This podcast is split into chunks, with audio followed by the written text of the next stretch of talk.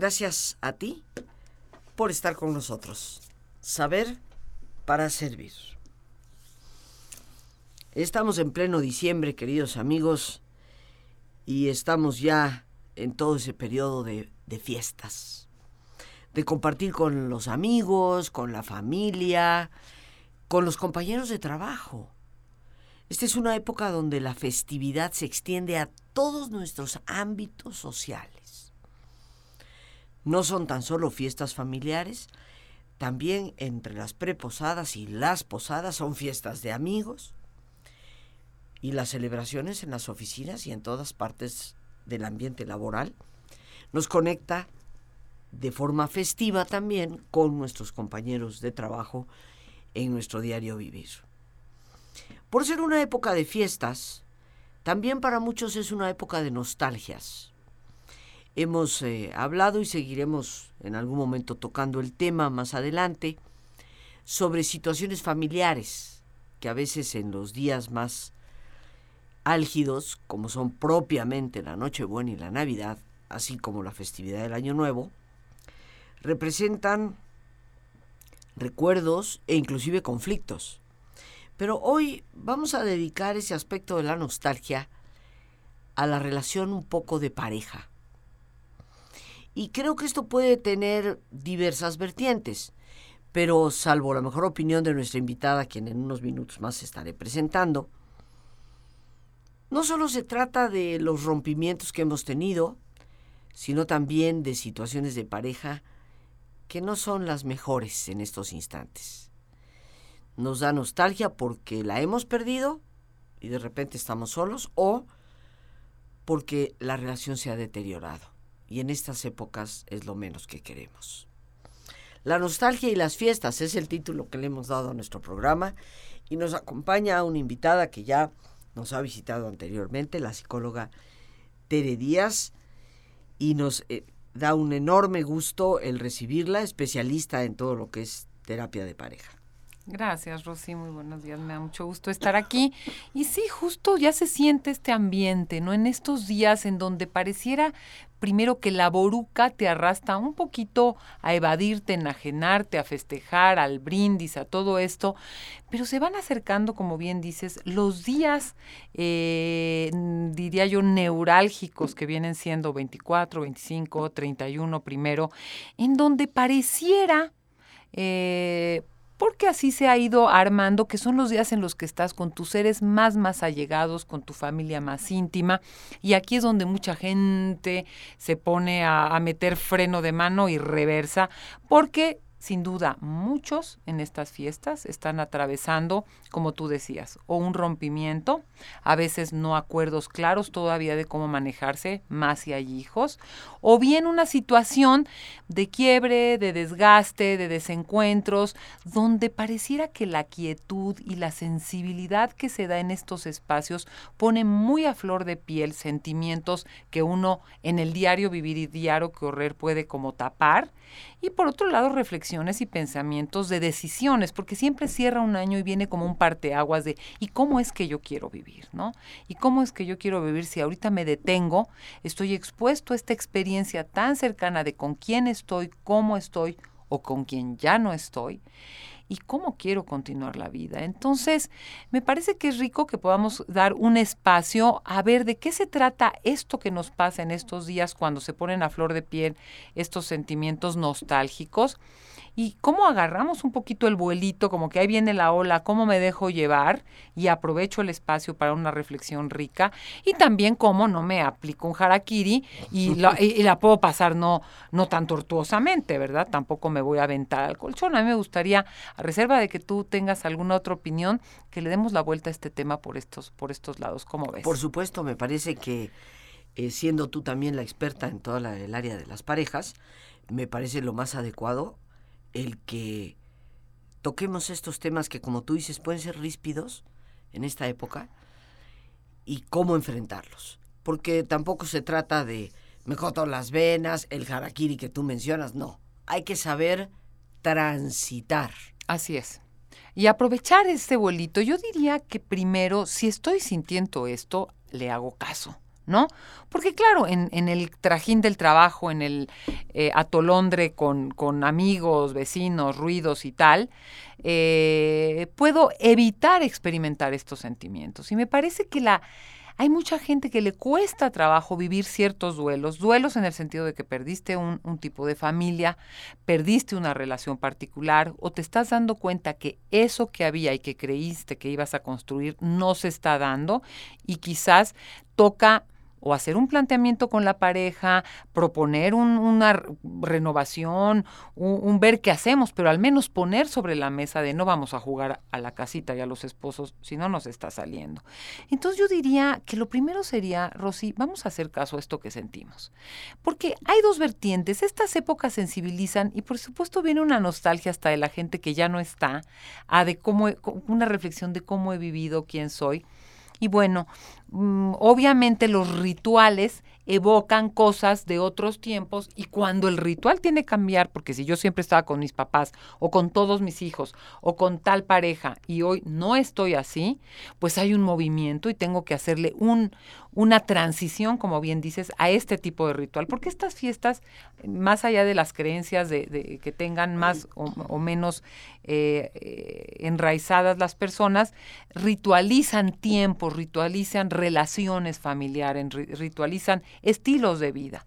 Y cuando el estilo cambia, viene la nostalgia. Entonces, yo diría que lo primero es bueno, pues yo estoy sintiendo esto, ¿de qué, se, qué me dice? Porque los sentimientos hablan de mí, de dónde estoy, de qué me está pasando y de qué se trata esto que estoy sintiendo. No, no, nada más es que viene la Navidad y esto, y, y yo por eso me pongo, no, pero esta sensibilidad trae un tema de fondo y yo diría, dejémoslo aflorar, ¿no?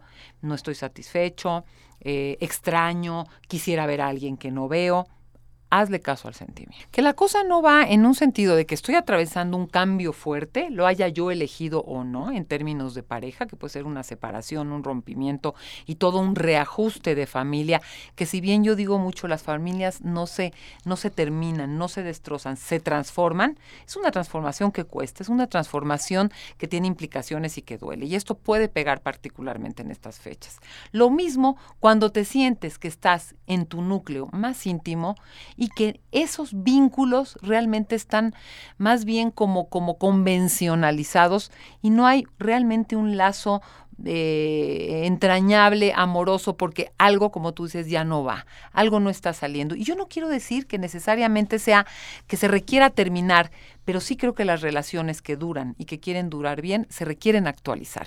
Y una actualización es un quiebre, es un duelo, es una pérdida, es un momento de caos que no sé qué sigue y luego es un reconstruir la relación, no nada más de que cambié tres cositas porque entonces yo ya llego cinco minutos antes y tú me avisas diez minutos después, no, es un verdadero renacer cuando una pareja tiene un quiebre fuerte y se reconstruye, estás hablando de una nueva pareja y vive un periodo caótico.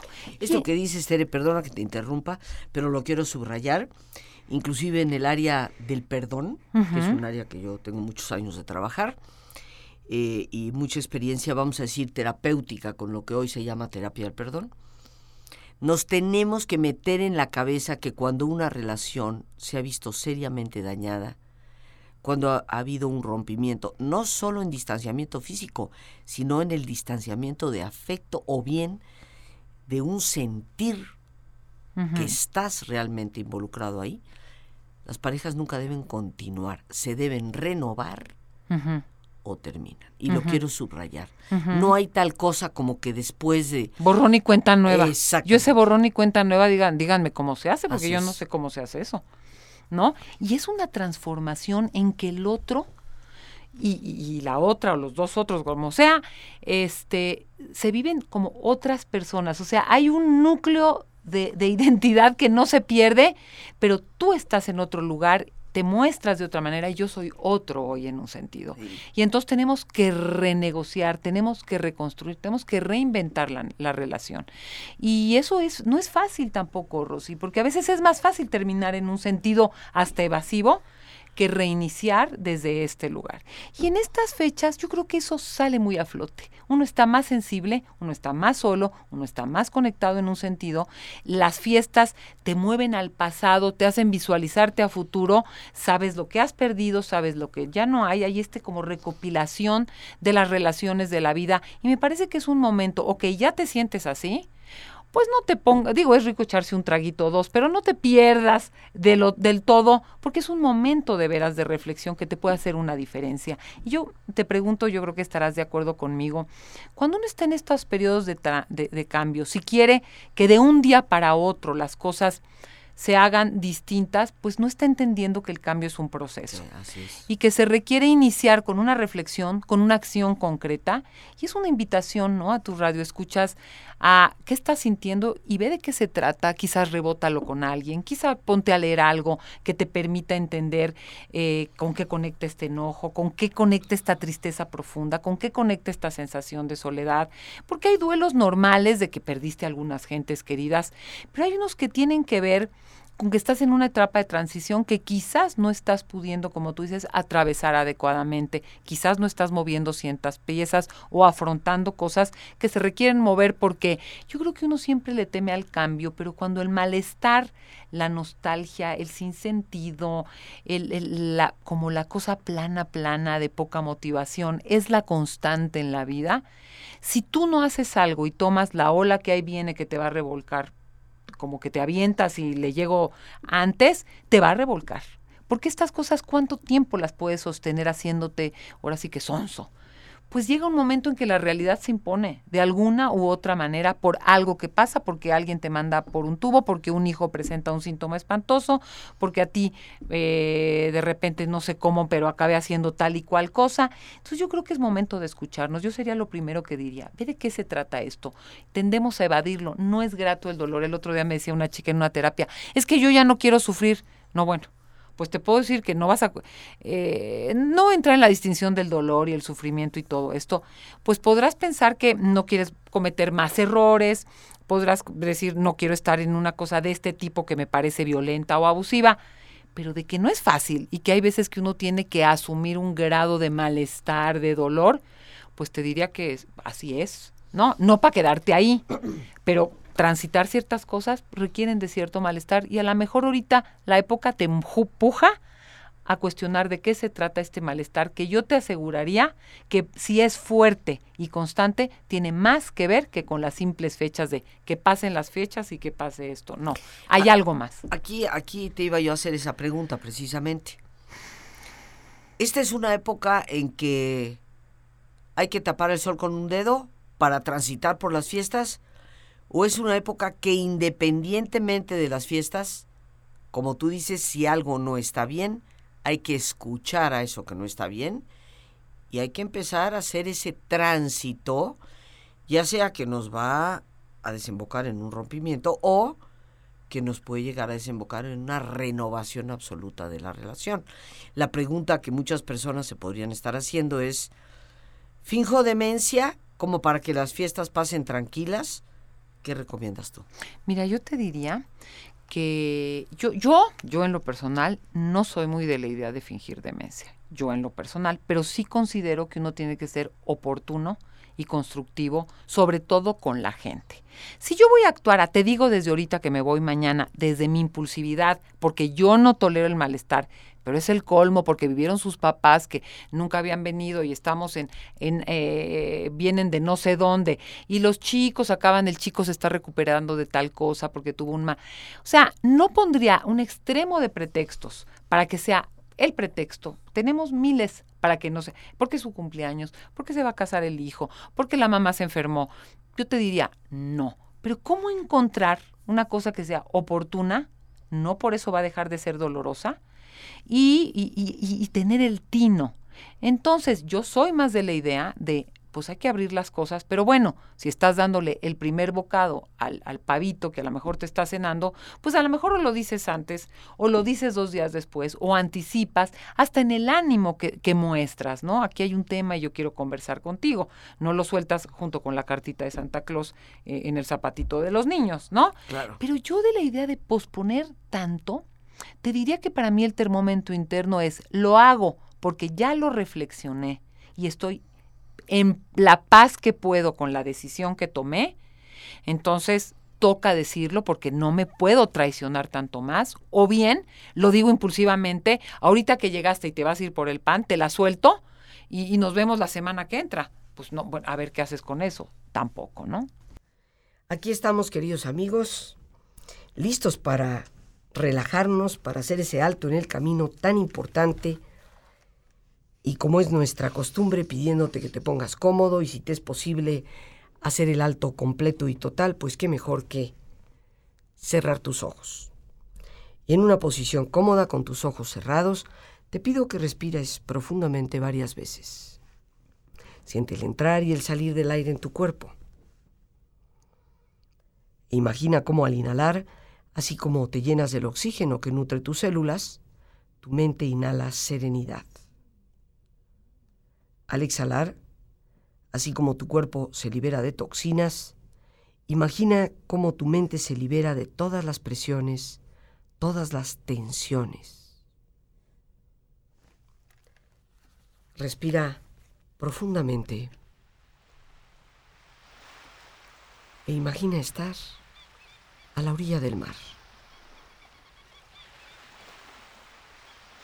Imagina los colores, escucha los sonidos percibe los aromas y respirando el aire más puro, siente estar ahí.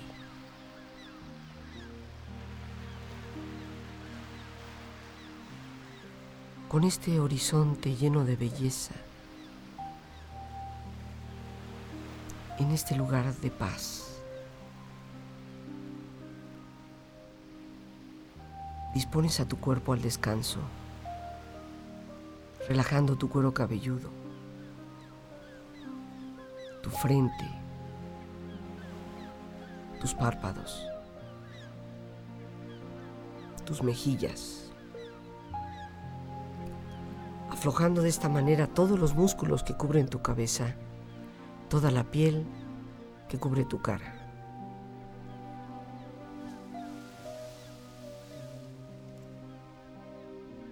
Relaja tu cuello y tu garganta.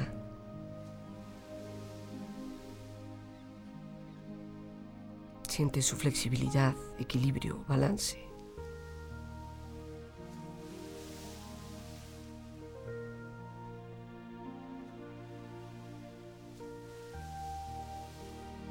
Relaja tus hombros, brazos y manos, así como tu espalda. Siente una agradable sensación que relaja todos los músculos en estas partes de tu cuerpo.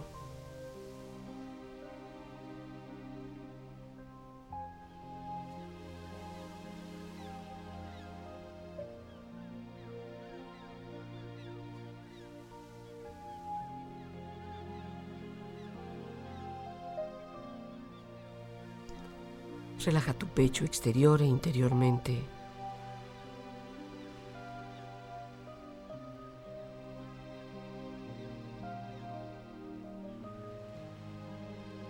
Relaja tu abdomen exterior e interiormente.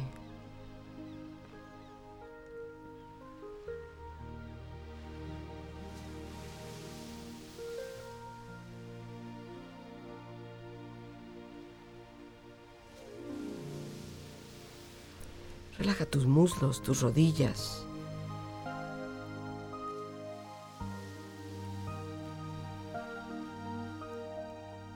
Relaja tus pantorrillas y tus pies.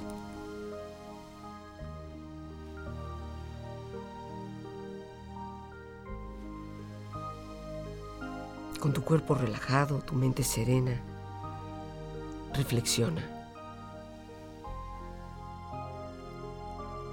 La verdadera felicidad es un verbo.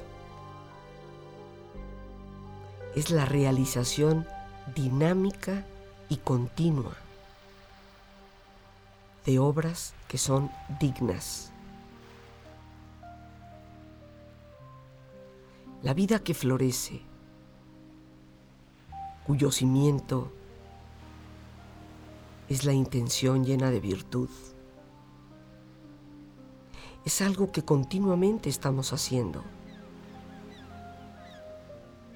Y es al hacer que nuestras almas maduran. Por eso hemos de descubrir esa fortaleza, el valor que no se ve, para darnos cuenta que lo que realmente nos afecta no son los eventos externos, sino lo que pensamos respecto a ellos. No son las cosas las que nos perturban, sino la interpretación que hacemos de ellas. Por ello, en esos días llenos de porqués, busquemos la respuesta en el interior, el sentido. Por ello nunca hay que rendirse ni paralizarse frente al miedo. En última instancia, del fracaso siempre se aprende.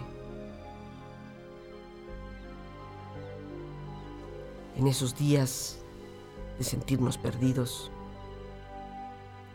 recordemos que en nuestro interior está la verdadera fortaleza, el valor que no se ve y que Dios mismo sostiene, ya que Él es quien nos habita. Respira profundamente. Relájate bien. Y con esta experiencia empieza lentamente a estirarte, brazos, manos, piernas y pies, moviendo tu cuello, bostezando si lo deseas, haciendo que tu cuerpo retome su nivel de actividad habitual hasta lentamente abrir tus ojos. Ojos abiertos, bien despierto, muy a gusto, bien descansado y en perfecto estado de salud, sintiéndote mejor que antes.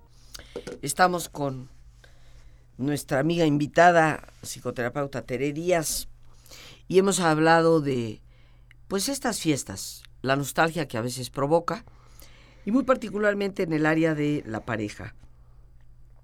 ¿Qué sucede cuando pues la pareja no va bien? Cuando nos estamos dando cuenta de que esta situación es casi ya insostenible. Y hemos estado hablando, Tere, de alguna forma, desde la perspectiva de la persona que se da cuenta que esa relación o tiene que terminar o tiene que renovarse por completo.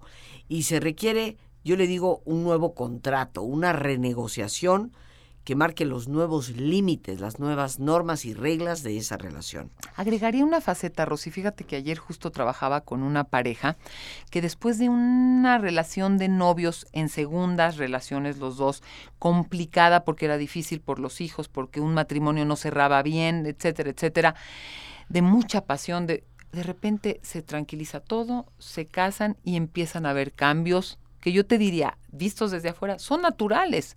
Son naturales después de cuatro años de relación, con una serie de transformaciones, este, y la pareja extraña eso que era muy difícil, pero que tenía su encanto. Y yo creo que aparte de, de esto que tú mencionas, las parejas que pueden ser buenas, también tienen que entender que la pareja transita en el tiempo por distintas etapas y no es lo mismo el enamoramiento de los primeros años que el establecerte más si tienes convivencia domiciliaria, que la llegada de los hijos, que el impacto de las cosas de trabajos, de dinero.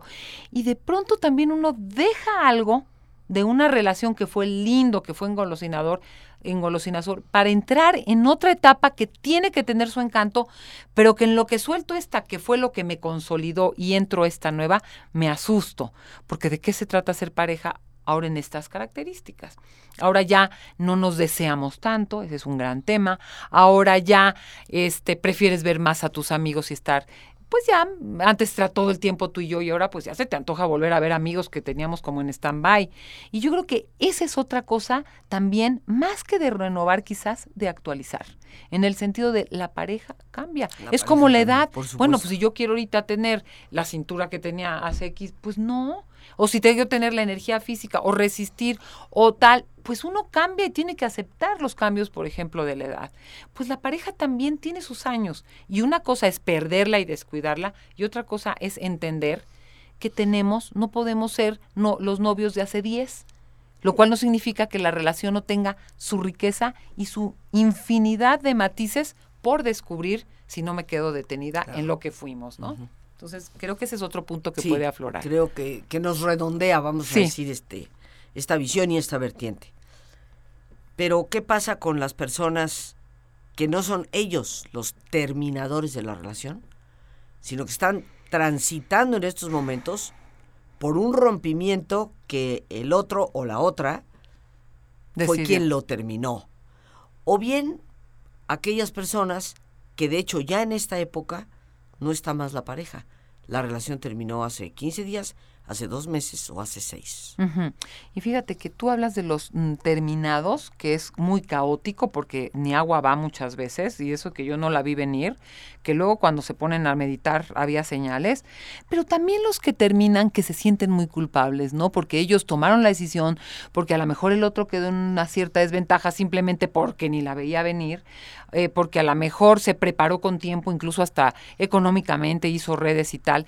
Entonces, estas personas que realmente están atravesando un reacomodo total, no diría yo solo de la vida, porque estar separado es no solo la pérdida de la persona, sino la, muchas pérdidas. Aquí se juntan una infinidad de pérdidas.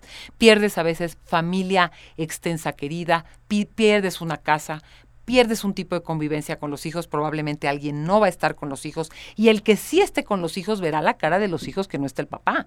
Entonces, aquí hay pérdidas muy concretas que yo diría, si sienten tristeza, es el momento de déjensela sentir, lloren un rato. O sea, una Navidad depres no te va a pasar nada. No es que te diga que te encierres, no. Pero a lo mejor necesitas de veras encerrarte un poco. Yo creo que a nadie le pasa nada. Ahora, si te vas a quedar encerrado de aquí a que llegue la primavera, bueno, pues sí, sabes que requieres un tipo de atención, un tipo de ayuda. Pero ah, eh, recuerdo una paciente que me decía, me cuesta mucho llorar y me hace bien llorar. Entonces a veces veo una película muy triste para que me dé como el empujón. Entonces ya me suelto y empieza a salir, porque un amigo jesuita me decía, Dios nos hizo agujerados para no morir reventados. Y yo creo que de pronto uno... bonito. Ay, sí, me encantó. Dios nos hizo agujerados para no morir reventados. Entonces, cuando hay una tristeza atorada que me da pánico contactar, y en estas fechas empieza, es que déjate llorar. Uno se cansa de pronto de llorar. Y si no te cansas, Rosy, es que sí requieres otro tipo de ayuda. Si no hay manera de que veas un día, ay, ya qué aburrido estoy, tengo ganas de ir a ver qué hay en el refrigerador, o ay, no, no he hablado si me estoy así tres días seguidos, pues requiero pedir, y esta sí es una sugerencia, háblale a un amigo, habla a un médico cercano, habla a un buen familiar, salte, párate. Si estás acostado, siéntate junto a una ventana.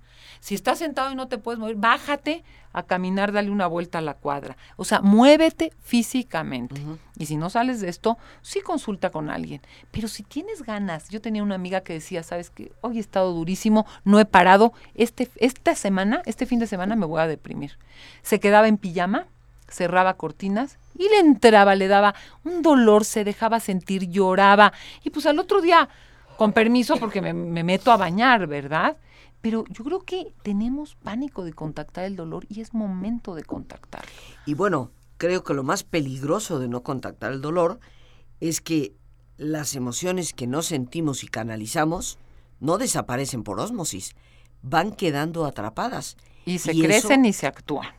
Y eso hace que a la larga el problema pueda ser definitivamente mucho, mucho peor. ¿Qué más quisiéramos, queridos amigos, que en este periodo de fiestas no hubiera problemas, pero los hay.